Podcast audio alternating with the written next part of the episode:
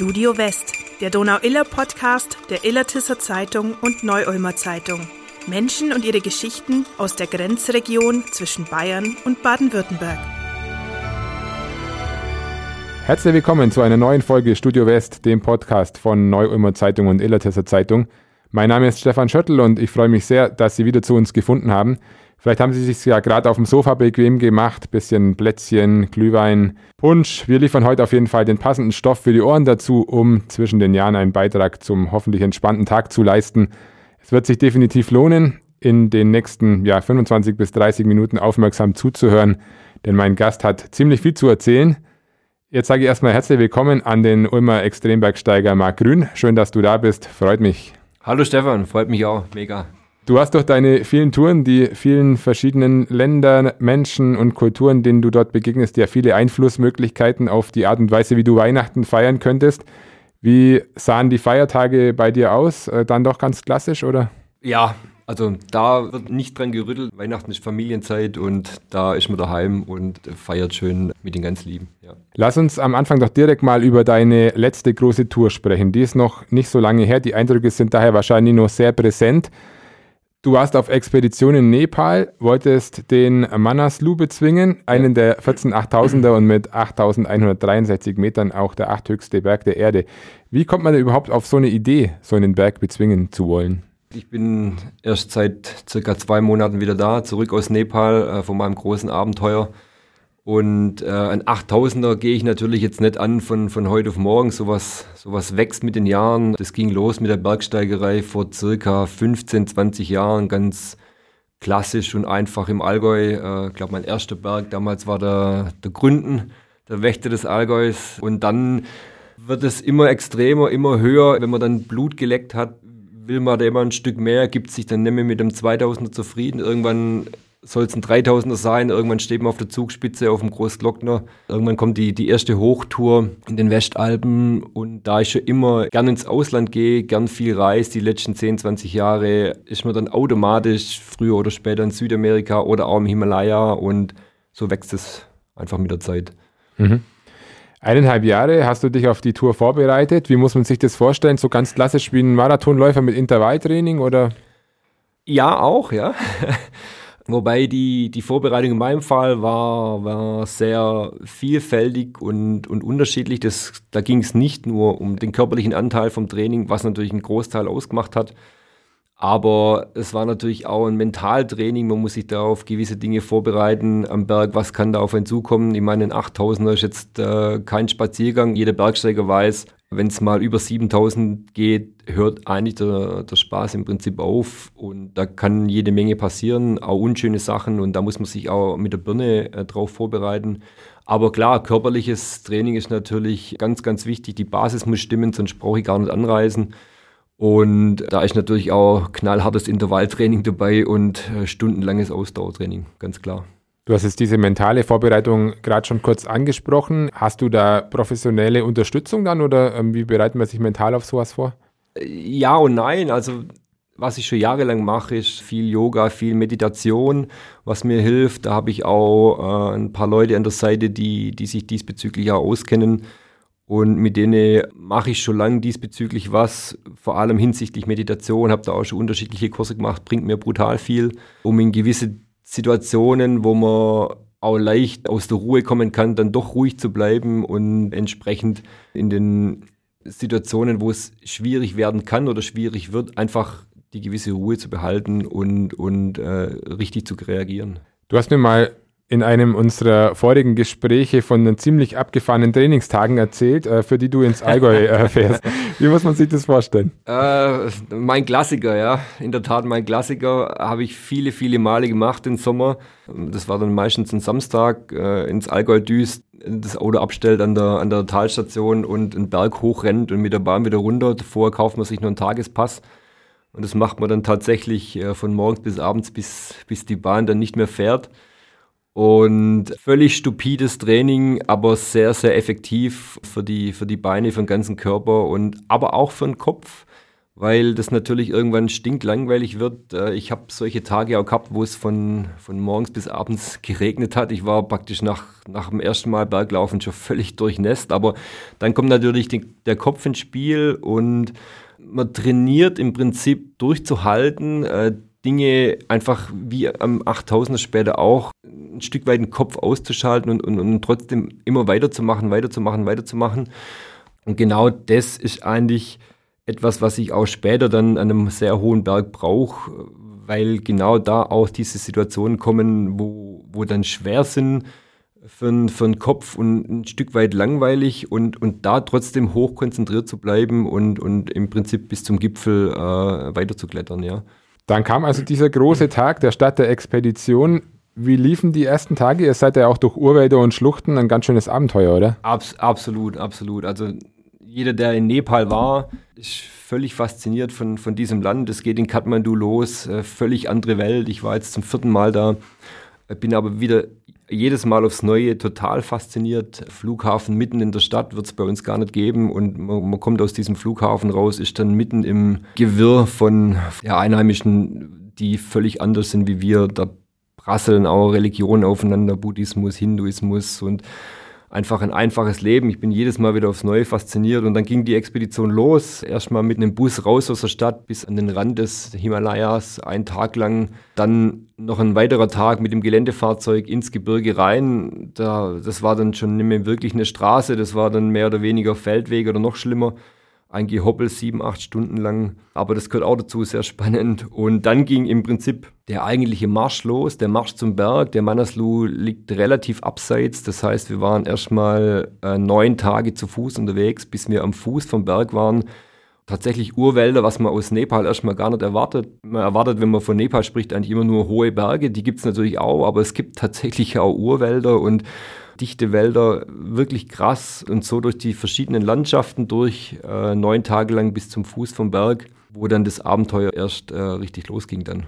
Wie viel Gewicht schleppt man da mit eigentlich bei so einer Expedition? Das ist unterschiedlich. Also am Anfang bis zum Basislager gar nicht viel. Da hat man dann entweder Träger dabei, äh, also Supporter, oder auch äh, Tiere, Mulis oder Yaks, die, die ihn da unterstützen bis zum Basislager. Das heißt, bis zum Basislager ist, ist relativ entspannt. Da hat man sein Tagesgepäck mit ein bisschen was zum Trinken drin, Essen drin, äh, nochmal eine Jacke drin und fertig.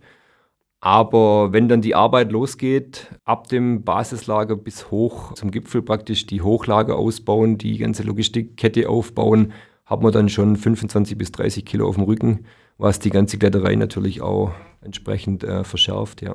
Kannst du das annähernd beziffern, wie viele Kilometer und Höhenmeter du da bei dieser Expedition zurückgelegt hast? Oh, Kilometer ist ganz schwierig. Äh, in die Berge rechnet man eigentlich immer in, in, in Höhenmeter. Aber auch das ist in dem Fall schwierig. Also wenn man, wenn man das alles zusammenrechnet, schwierig, habe ich noch nie gemacht, aber ähm, gerade diese zwischen Basislager und Gipfel, drei, dreieinhalbtausend mal drei, das Ganze, kommen locker 10.000, 15.000 Höhenmeter zusammen in der Zeit. Wahnsinn, ja, Respekt. Wie ernährt man sich denn da eigentlich? Also der, der Körper braucht ja ziemlich viel, aber man kann ja nicht groß aufkochen mit dem kleinen Gaskocher, oder?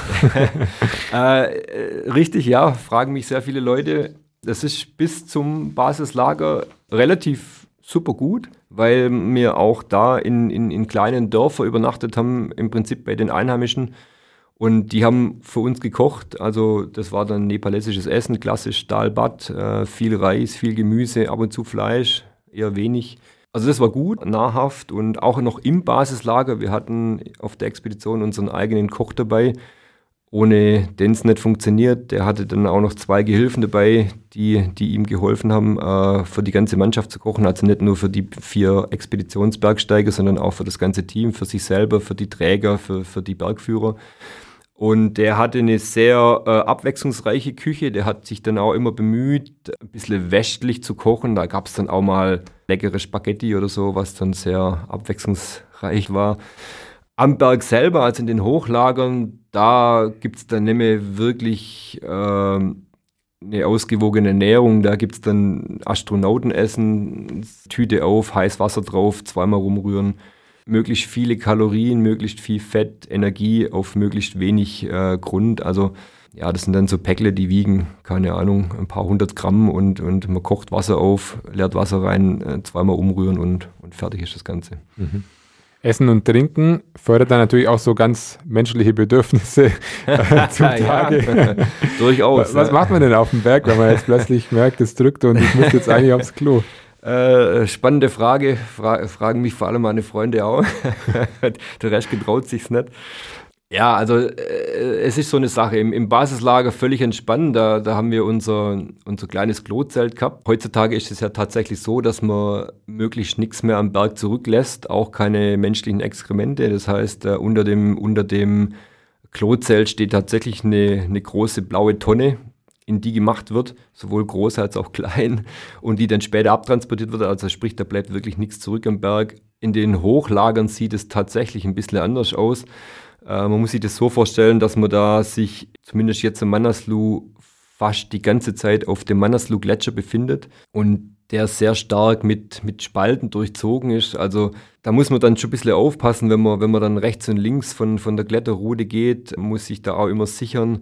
Äh, so ein klassisches, ein klassisches Klo in dem, in dem Hochlager ist im Prinzip nah am Zelt. Man darf sich da auch nicht so weit wegbewegen, gerade wegen den Spalten. Wir haben schon öfters vor, dass wirklich Leute äh, aufs Klo sind nachts und nicht mehr zurückkommen sind, weil sie einfach in Gletscherspalten geflogen sind. Und dann baut man so ein, eine Art kleines Iglu ohne Dach. Das ist aber weniger Sichtschutz, mehr Windschutz, weil es da oben halt auch immer ordentlich pfeift. Und wenn ich da die Hosen runterlasse, dann muss man sich schon beeilen. äh, ich habe dann auch tatsächlich schon ein paar Mal abbrechen müssen, weil es einfach zu kalt war. Aber so funktioniert es da oben. Jetzt sind wir aber schon ein bisschen abgeschweift. Äh, lass uns äh, nochmal auf die Tour zurückkommen. Die ist ja dann richtig dramatisch geworden, weil es deinem Sherpa nicht gut ging. Was ist da genau passiert? Die ganze Expedition lief eigentlich perfekt bis zum Hochlager 3, bis auf knapp 7000, was auf einer Expedition überhaupt nicht selbstverständlich ist. Da passiert in der Regel immer irgendwas, dass was nicht funktioniert, dass, dass die Logistik klemmt, dass, dass jemand krank wird, dass, dass es einem nicht gut geht oder wie auch immer. Aber bei uns lief tatsächlich alles wunderbar bis ins Hochlager 3. Die Kette war aufgebaut nach einigen Wochen. Und es war im Prinzip alles für den Gipfelsturm vorbereitet. Nachdem das Hochlager 3 äh, stand, sind wir nochmal abgestiegen ins Basislager, haben uns nochmal zwei Tage erholt, ausgeruht und das Wetterfenster hat einigermaßen gepasst und haben uns dann entschieden, auf den Gipfel zu steigen, vom, vom Basislager aus weg. Sind aufgestiegen, Lager 1, Lager 2, Lager 3, bis dahin alles wunderbar. Und die Idee war dann, wir sind mittags angekommen in Hochlager 3 auf knapp 7000 Anfang der Todeszone, ja, so auf 7,5 ungefähr fängt die an. Die Idee war, dass wir abends um, um 6 starten mit dem Gipfelsturm, sprich die ganze Nacht durchklettern. Äh, am nächsten Morgen irgendwann um 6, 7, 8, je nachdem wie es läuft, wollten wir dann oben am, am Gipfel stehen. Von 6, 8 auf, auf 8, 1 ungefähr 13, 1400 Höhenmeter, äh, was in dieser Höhe brutal viel ist. Aber da braucht man dann auch wirklich diese 10, 12 Stunden. Das Problem war dann, dass äh, wir ab Hochlage 3 sind wir mit Sauerstoff gegangen. Zwischen der Maske auf dem Gesicht und zwischen der Flasche im, im Rucksack ist der Sauerstoffschlauch und da ist irgendwo ein, sitzt ein Regler an der Flasche. Und diese, diese Sauerstoffregler sind, sind sehr empfindlich und äh, der Sauerstoffregler von meinem Klettersherpa war entweder eingefroren oder kaputt, das wusste ich gar nicht mehr so genau. Und er hat es relativ am Anfang festgestellt, sprich er musste ohne Sauerstoff klettern, was ich am Anfang gar nicht so richtig mitgekriegt habe, weil er es gar nicht so erwähnt hat. Aber irgendwann habe ich dann schon gemerkt, dass was nicht in Ordnung ist bei ihm und, und er wurde auch immer langsamer. Ich musste dann immer äh, relativ viel auf ihn warten und, und habe schon gemerkt, irgendwas stimmt nicht, weil er einfach die Tage und Wochen davor äh, bärenstark war am, am, am Berg und an dem Tag halt nicht. Dadurch hat sich praktisch seine Verfassung brutal verschlechtert. Er, wurde sehr schwach und, und wir haben dann auch ernsthaft überlegt, umzudrehen. Relativ früh, es war ungefähr auf 7,5 also mein Sauerstoff hat funktioniert. Ich, ich war im Prinzip mega fit. Hat alles gut funktioniert bei mir, auch körperlich, geistig, aber bei ihm halt eben nicht. Aber er hat dann trotzdem zu mir gesagt, komm, wir probieren es, es geht schon irgendwie. Und ich war natürlich euphorisch, wollte natürlich auf diesen Berg. Äh, ob das jetzt im Nachhinein richtig war oder falsch, äh, kann, man, kann man drüber diskutieren. Auf jeden Fall haben wir es dann weiter probiert. Und auf knapp 8000 haben wir eine kurze Pause gemacht, weil wir, glaube kurz was getrunken haben. Aber ich habe ihm dann tief in die Augen geguckt und habe dann schon gemerkt, dass es einfach nicht mehr geht. Er war richtig schwach. Er ist mir da oben im Prinzip zusammengebrochen und, und, und schier weggestorben da oben. Und da, man muss dazu sagen, es, es ging ein ziemlich heftiger Sturm. Da war außer uns gar niemand mehr und dann war das Risiko einfach zu groß und dann war die Entscheidung auch gefallen, dass es nicht weitergeht. Wir haben dann kurz vorm Gipfel Gipfel war in Sichtweite, waren vielleicht nur 150 Meter, schätze ich mal, äh, umgedreht. Und ich habe dann geguckt, dass wir heile nach unten kommen und nach insgesamt circa 17 Stunden haben wir dann aus Hochlager 3 wieder erreicht und waren dann heilfroh, dass wir einigermaßen gesund wieder mit dem Hochlager 3 angekommen sind. Mhm. Was ging dir so in diesem Moment durch den Kopf? Ich meine, die, die Gefahr ist jetzt gerade in diesen, in diesen hohen äh, Bergen ja allgegenwärtig. Ähm, macht man sich da manchmal Gedanken über den Tod oder? Ja, aber auch nicht zu viel. Also das ist ein schwieriges Thema. Wenn man von hier aus losfährt und einen 7000 oder einen 8000er besteigen will, ist das immer ein Thema. Man hat es immer ein Stück weit im Kopf, deswegen auch die mentale Vorbereitung. Aber man darf das auch nicht zu sehr aufkommen lassen. Man, man darf sich nicht ständig über den Tod oder über, über was könnte alles passieren Gedanken machen, weil sonst bin ich ein Stück weit gelähmt und, und komme auch nicht vorwärts. Ja. Aber trotzdem schwingt es natürlich mit, vor allem wenn ich dann eine gewisse Höhe über, überschreite dort oben äh, und in die Todeszone eintrete. Die heißt ja nicht umsonst Todeszone. Da oben hilft dir halt einfach keiner mehr. Ja? Wenn ich mal über 7, 7, 5 bin, da weiß ich, da fliegt kein Hubschrauber mehr. Selbst wenn ich irgendwie ein Problem habe körperlich, dann braucht es erstmal jemand, der dir da hilft. Meistens sind die alle selber geschwächt und haben selber ihre eigenen Probleme mit sich selber. Wenn ich da oben bin und noch weiter steigt, dann ist einfach das Thema, dass mir da keiner mehr hilft. Und äh, deswegen schwingt natürlich dieser Tod schon immer ein Stück weit mit, ganz klar. Mhm. Du hast dann dein Ziel aufgegeben, bist dafür zum Lebensretter geworden. Gab es denn in dieser brenzligen Situation überhaupt Zeit für Enttäuschung, dass es nach dieser langen intensiven nein, Vorbereitung? Nein, nein, nein, nein. Also in dem Moment nicht. Das ja. kam erst später. In dem Moment ging es wirklich darum, hey, runter vom Berg, lass uns gucken, dass wir da irgendwie heile runterkommen. Und in dem, in dem Moment ging es überhaupt nicht um irgendeine Enttäuschung. Äh, die war vielleicht kurz zwei Sekunden da, als ich wirklich einen Gipfel vor mir gesehen habe, wo gerade die Sonne aufgegangen ist. Die Enttäuschung kam natürlich erst später, wenn man sich Gedanken macht, hey, woran lag es denn jetzt? Und, und es, es lag nicht an mir, sondern es lag an anderen Umständen. Man, man bereitet sich anderthalb Jahre vor auf, die, auf diesen Berg. Alles, was man selber beeinflussen kann, hat gepasst und dann kommt von außen ein Einfluss, den man nicht irgendwie in der Hand hat und dann kommt dann schon irgendwann die, die Enttäuschung hoch, ganz mhm. klar. Dann ging es also wieder zurück in die Heimat. Wie lange brauchst du dann normalerweise, um dich da körperlich und auch geistig zu erholen von so einer Tour? Sehr, sehr, sehr lang. Also ich bin jetzt schon ja, circa zwei Monate wieder zurück und merke immer noch eine gewisse Müdigkeit, sowohl geistig als auch körperlich. Wenn man sich mal fünf, sechs Wochen in diesen Höhen bewegt, dann ist der Körper völlig ausgezehrt. Ich, ich merke das auch jetzt noch, dass ich viel müde bin, viel schlafen muss. Auch die geistige Müdigkeit, es kommt jetzt wieder alles so langsam äh, zurück in, in, die Normalität, aber äh, das dauert dann schon ein paar Monate. Ja. Mhm. Wie ist es für dich, dann plötzlich auch wieder so in diesen ja, ich sage jetzt mal, Rausch des Alltags zurückzukommen. Du bist da auf dem Berg, da ist es, da ist es ruhig, da ist man in der Natur, dann ja, kommt man zurück ja. in die Stadt, da ist einfach wieder viel los, da ist viel Verkehr, da sind massenhaft ja, an Menschen das fängt ja im Prinzip in Kathmandu schon an. Ja? Also Kathmandu ist immer der Ausgangspunkt in Nepal von, von jeglichen Touren, egal ob Expedition oder Trekkingtour oder Wandertour. Man kommt dann vom Berg, von, von dem ruhigen Berg zurück nach Kathmandu, wird dort völlig überhäuft mit Menschen und Verkehr und Lärm und Dreck.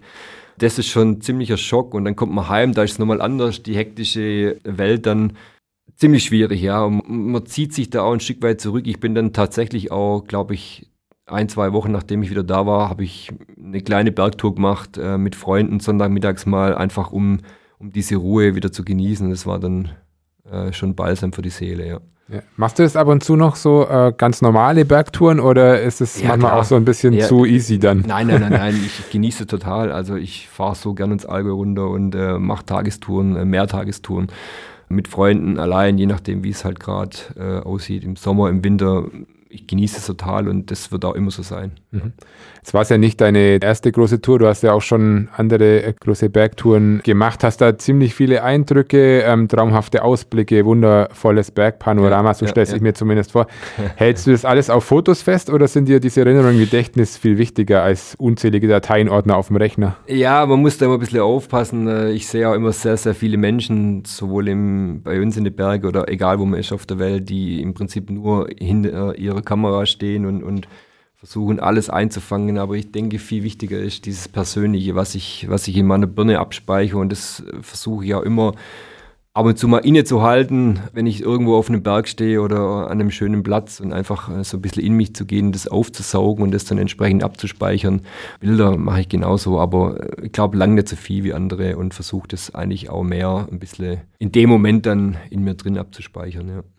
Was war denn für dich so bislang das Aufregendste oder Faszinierendste an, an Touren, was du gemacht hast? Eine 8000-Expedition ist natürlich äh, ein, ein, großes Highlight. Ich habe davor äh, war ein 7000er, 6000er, 5000er. Jeder Berg ist da ein bisschen anders, da, aber das ist ja nicht nur der Berg, sondern das ganze Drumherum. Die, wie komme ich zum Berg hin? Wie komme ich vom Berg weg? Wie, was leben da von Menschen? Äh, wie, wie engen Kontakt habe ich mit denen? Da ist jeder Berg jedes Gebirge, jedes Land anders. Bei Manaslu jetzt war natürlich äh, das Umfeld Nepal, das kannte ich schon. Da war jetzt eher das Highlight die Höhe, klar, 8000. Ich war auch schon in Kirgisistan unterwegs, da sind die Menschen dann nochmal ganz anders. Da ist der Berg dann, äh, ich will nicht sagen zweitrangig, aber das ist dann doch eine, auch nochmal eine ganz andere Welt. Oder Südamerika, da sind die Leute wieder ganz anders. Also jede Expedition, jede Tour hat da so seine Eigenheiten, ja. Mhm das ist ja inzwischen da schon auch ein ziemliches Geschäft, das die mit dem Berg machen. Wie, wie merkt man das äh, jetzt, wenn man da als, als Externer hinkommt? Klar, das hat sich natürlich die letzten Jahre und Jahrzehnte auch zu einem richtigen äh, Business entwickelt. Ich sehe das so ein bisschen aus zwei Seiten. Es kursieren auch viele Bilder und Filme hier im, im Netz bei Insta und Co. Da sieht man Menschenschlangen auf dem Everest. Denkt dann auch, was ist denn da los? Das ist teilweise wirklich so, dass da sehr viele Menschen denken, sie können hohe Berge besteigen, obwohl sie eigentlich am Berg überhaupt gar nichts verloren haben. Andererseits bringen die natürlich auch Geld ins Land, was Nepal bitter notwendig hat, weil Nepal ist völlig abhängig äh, vom, vom Tourismus. Da ist zwischen den Agenturen auch ein, ein, richtiger Battle, was so ein bisschen den Kampf um die Klienten, um die Gäste angeht. Das ist natürlich nicht alles schön. Ja, es, es gibt auch teilweise schon, schon Flecken äh, dort, wo wirklich überlaufen sind. Aber irgendwo kürzt dort auch ein Stück weit dazu. Und wie gesagt, den Menschen dort, also ich nenne mal ein Beispiel, so ein, so ein, so ein Bergführer, wenn der auf, der, auf einer Expedition dabei ist, sechs Wochen lang, acht Wochen lang, von dem Geld, was der da verdient, ernährt er ein halbes Jahr seine Familie. Also das muss man aussehen, ja. Dementsprechend alles mit einem lachenden und weinenden Auge. Mhm. Geld ist jetzt auch schon so das passende Stichwort. Das, äh, deine Leidenschaft ist jetzt ja auch nicht gerade billig. Was kommt denn bei so einer Expedition an Kosten zusammen ungefähr? Ja, das ist auch eine gute Frage. Ich habe, wo ich vor anderthalb Jahren das Projekt 8000 gestartet habe, mir noch gar nicht so viel Gedanken über das Geld gemacht, aber habe dann relativ schnell festgestellt, dass da doch relativ hohe Kosten auf mich zukommen. Das fängt schon bei der Ausrüstung an. Ich, ich kann da nicht mit meiner normalen Wanderhose hin, sondern da braucht da Spezialausrüstung. Ich brauche einen speziellen äh, Schlafsack, der entsprechende Minusgrade aushält, einen Daunenanzug und so weiter und dann die ganze Tour selber. Ich habe versucht, möglichst viel direkt mit einheimischen Kollegen dort vor Ort zusammenzuarbeiten. Nach viermal Nepal kenne ich inzwischen ein paar Leute und habe versucht, alles lokal zu organisieren, was, was größtenteils geklappt hat, aber trotzdem kommt da eine ziemliche Stange Geld zusammen. Und ich habe dann festgestellt, dass es ohne ein Sponsoring gar nicht funktioniert. Und habe mir dann versucht, die letzten Monate ein kleines Sponsoring aufzubauen, was auch ganz gut funktioniert hat. Es gab dann doch einige Firmen, die das total spannend fanden. Ich habe noch gar keine Abschlussrechnung gemacht, aber ich denke mal, dass so, dass es am Ende circa 30.000 Euro äh, war, plus minus, ja. Mhm. Du hast es gerade schon angesprochen, ohne Sponsoren geht es dann im Endeffekt ja auch gar nicht mehr. Wie schwierig ist es denn, die Menschen von seinen eigenen Projekten zu überzeugen, dass sie einen da unterstützen und da mitziehen? Ziemlich schwierig, ja. Also ich habe sehr, sehr viele Firmen kontaktiert, wo ich dachte, das könnte interessant für die sein. Habe oftmals auch gar kein Feedback bekommen, aber es gibt tatsächlich auch richtig coole Firmen, die das spannend finden. Und ich glaube, das ist immer so bisschen eine Glückssache. Man spricht da ja mit den Entscheidern von der Firma und wenn das natürlich einer ist, der selber in die Berge geht, der vielleicht sowas früher mal gemacht hat oder selber so ein Traum von ihm ist, da, da rennt man natürlich offene Türen ein. Bei jemand, der mit Berg überhaupt nichts anfangen kann, der, keine Ahnung, ein Schwimmer ist oder mit Sport gar nichts anfangen kann, da äh, brauche ich gar nicht groß äh, mir Mühe geben. Das funktioniert sowieso nicht. Hast du eigentlich so eine Art Bucketlist äh, mit Zielen, die du unbedingt noch machen willst in der Zukunft? Ja, die, die gibt schon. Also das betrifft da nicht nur Berge, aber da stehen auch ein paar Berge drauf. So eine, so eine Expedition, das ist ja auch immer mit, mit langer Vorbereitung verbunden und das muss man sich schon sehr gut überlegen, ob man dieses Abenteuer wieder angeht. Und äh, es gibt da ein paar Dinge in meinem Hinterkopf, aber die sind noch nicht ganz spruchreif. heißt aber konkret, wann geht's für dich wieder auf den Berg? Es wird nächstes Jahr 2024 keine große Expedition geben, das weiß ich jetzt schon. Da gibt's jetzt keinen 7 oder 8000er.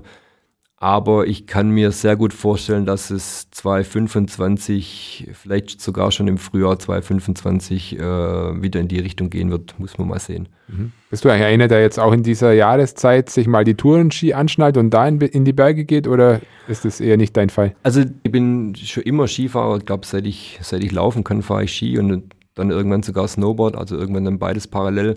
Die letzten Jahre habe ich das aber ein bisschen sein lassen, weil ich mich wirklich aufs Bergsteigen konzentriert habe und habe immer so ein bisschen Angst gehabt, dass ich, dass ich mich verletze beim Skifahren oder beim Snowboarden und habe mich jetzt tatsächlich die letzten Jahre, drei, vier Jahre voll aufs Bergsteigen konzentriert, Winter und Sommer und das klassische Skifahren oder auch Snowboarden eher beiseite geschoben, ja. Okay. Die Zeit verrinnt heute wieder sensationell. Ich könnte dir noch stundenlang zuhören bei deinen Geschichten. Wir müssen aber trotzdem so langsam zum Schluss kommen und zum Schluss unseres Podcasts steht immer ein kleines Frage-Antwort-Spiel. Kurze Frage, kurze Antwort. Diese Musik läuft bei mir im Auto. Radio. Mein Lieblingsplatz in der Region ist? Ist Allgäu. Hamburger oder Sushi? Sushi. Am besten entspannen kann ich, wenn? Wenn ich auf dem Berg stehe. Vielen Dank, lieber Marc. Es hat mir tatsächlich sehr, sehr viel Spaß gemacht. Schön, dass du da warst. Ich wünsche dir, dass du bei deinen weiteren Touren und Projekten immer genügend Schutzengel dabei hast. Und ähm, ich finde es schon sehr faszinierend, was du machst, muss ich sagen. Das, liebe Zuhörerinnen und Zuhörer, war eine weitere Folge von Studio West, dem Donau-Iller Podcast. Wenn sie Ihnen gefallen hat, sagen Sie es gerne weiter und abonnieren Sie uns auf Apple Podcasts, Spotify oder einer anderen Plattform. Für Fragen, Themenvorschläge oder Kritik haben wir die Mailadresse podcast.nuz.de eingerichtet und freuen uns da natürlich immer auf Feedback. Vielen Dank fürs Zuhören.